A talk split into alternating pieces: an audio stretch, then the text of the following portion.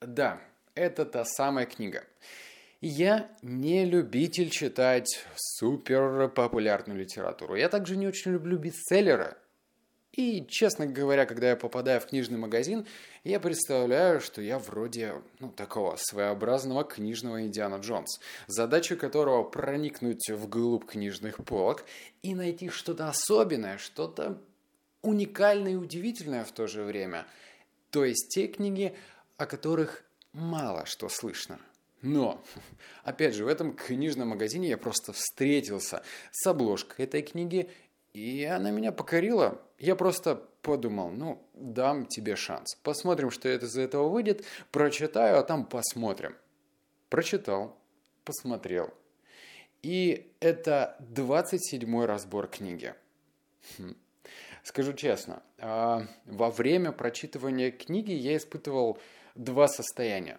С одной стороны, мне эта книга очень не нравилась, и с другой стороны, мне эта книга нравилась. То есть я просто э, читаю и ловлю себя на этой мысли, что, блин, ну что-то какой-то дисбаланс. То туда меня тянет в хорошую сторону, то в плохую сторону. Первую книгу я не читал, и меня, в принципе, заинтриговало название «Как набрать скорость и не сгореть», потому что по большей степени в 2017 году я как раз-таки набрал скорость и сгорел нахрен.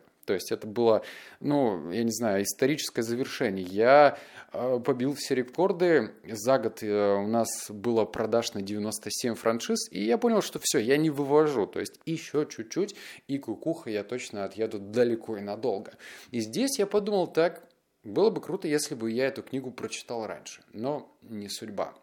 Итак, я выписал для себя в заметочке те основные вещи, которые мне понравились, и сейчас я тебе надиктую, мне кажется, они тоже будут для тебя полезны.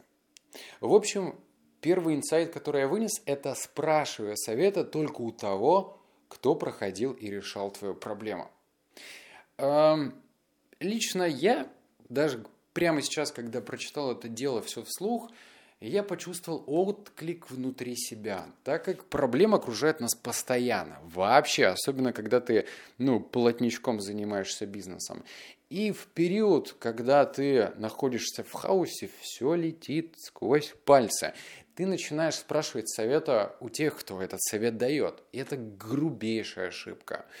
И это плохо, это рядовой случай. То есть, по большей степени получается так, что друзья, приятели, родственниками являются таким, такими базовыми советниками. А, как правило, те люди, которые не проходили этот опыт, не проживали этот опыт, скорее всего, они не то посоветуют. И этот совет может быть, по сути, губительный. Поэтому, казалось бы, это весьма простая фраза. Ну, если вообще вдуматься, мне кажется, ее можно найти в цитатниках. Но когда я прочитал и на секундочку остановился, то я подумал, действительно, то есть если мы будем смотреть э, на проблему через сканер, вот представь себе, бац, у тебя вылетает проблема в бизнесе, не знаю, там, в личной жизни, и ты можешь ее просканировать и подумать, так, кто из моего окружения примерно сталкивался с подобным и как он эту ситуацию решал. Ну а потом, после того, когда ты уже просканировал, ты можешь обратиться к этому человеку. Это классный лайфхак, честно, сила в простоте.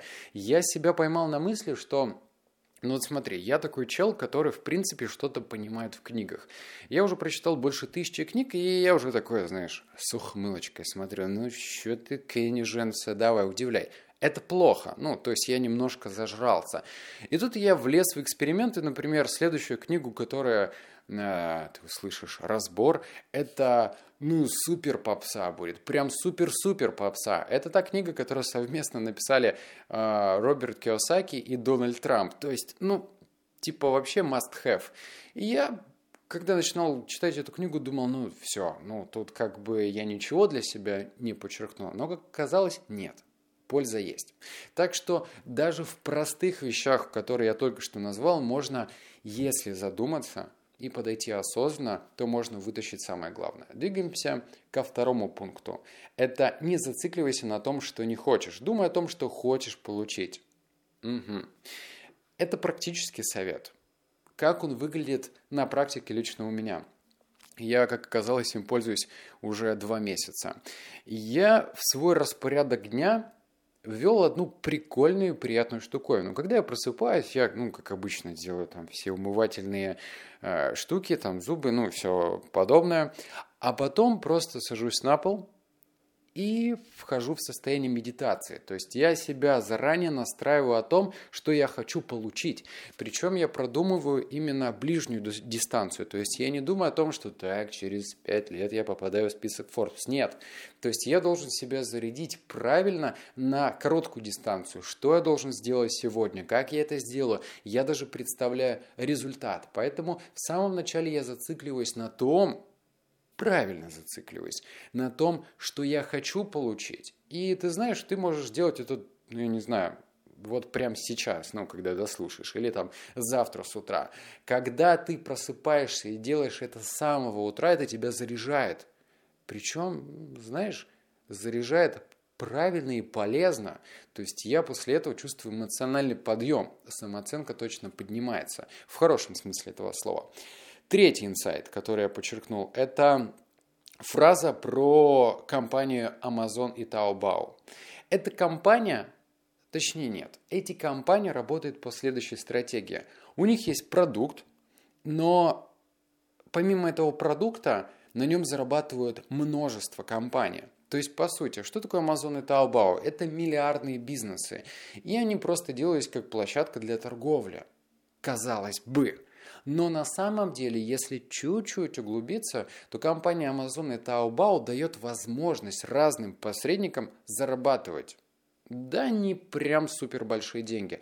Там есть какая-то специализированная э, комиссия, но все-таки по большей степени, если углубляемся, то мы получаем в сухом остатке то, что множество посредников, раскиданные по всему миру, зарабатывают они коннектятся с покупателем. Тоже, пожалуй, простой совет, но на самом деле, если ты будешь задумываться насчет там, будущего стартапа, как сейчас я делаю, то эту мысль нужно держать всегда в голове. Вот прям всегда. Следующий инсайт. И здесь я даже такое легкое отступление сделал. Опять же, повторюсь, что мне не понравилось и что понравилось. Мне не понравилось то, что Дмитрий сильно много рассказывает про свою личную жизнь. Там есть целая глава, посвященная его трем женщинам. То есть это сестра, это мама и его супруга. Да, возможно, это принесет кому-то пользу. Да, возможно, это раскрывает Дмитрия по-своему. Но когда ты покупаешь бизнес-литературу, ты все-таки нацелен на что-то определенное, то есть получить какой-то опыт, инсайт, взять его и использовать, чтобы получить результаты здесь сейчас. То есть мне, например, эта часть не очень понравилась. Возможно, тебе она понравится. Но там есть множество глав, связанных со стартапами. Я не знаю, такое совпадение, что Дима тоже хочет открыть стартап. И мне понравилось размышление на этот счет. Там прям есть такие определенные лайфхаки, например, которые он вынес с поездки в Америку. И я это записал. Я об этом давно знал, но подумал, что пора это делать. Это создание автоворонок. Дело в том, что, например, тот контент, который я продвигаю, он без рекламы. Ну, я вообще не очень люблю рекламу как таковую. И я стараюсь играть в долгую, на длинной дистанции. А для того, чтобы играть в долгую, на длинной дистанции, нужно продумывать разные лид-магниты. Например, если ты мне когда-то писал ВКонтакте, то ты получал там три книги, которые сделали меня миллионером.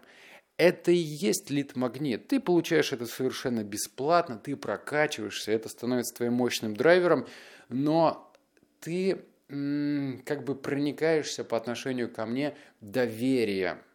Вот. И было бы круто, если бы, например, не я лично, не кто-то из моих сотрудников и помощников отправлял эти книги, а все это работало через автоворонку. То есть, например, у меня сейчас есть такие каналы, как Telegram, есть iTunes, разные подкасты, YouTube и ВКонтакте. Чтобы, например, если человек захотел что-то получить, он написал и через эту автоворонку быстро получил ответ.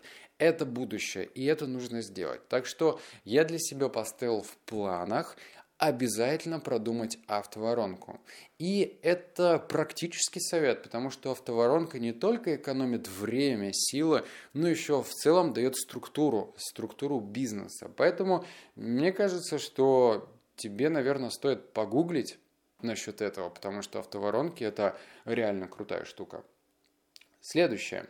Это, опять же, связано с стартапами. Это то, что если ты хочешь влазить в какую-нибудь нишу, то, естественно, тебе сначала нужно узнать долю рынка. Как это делается? Я вообще не задумывался насчет этого.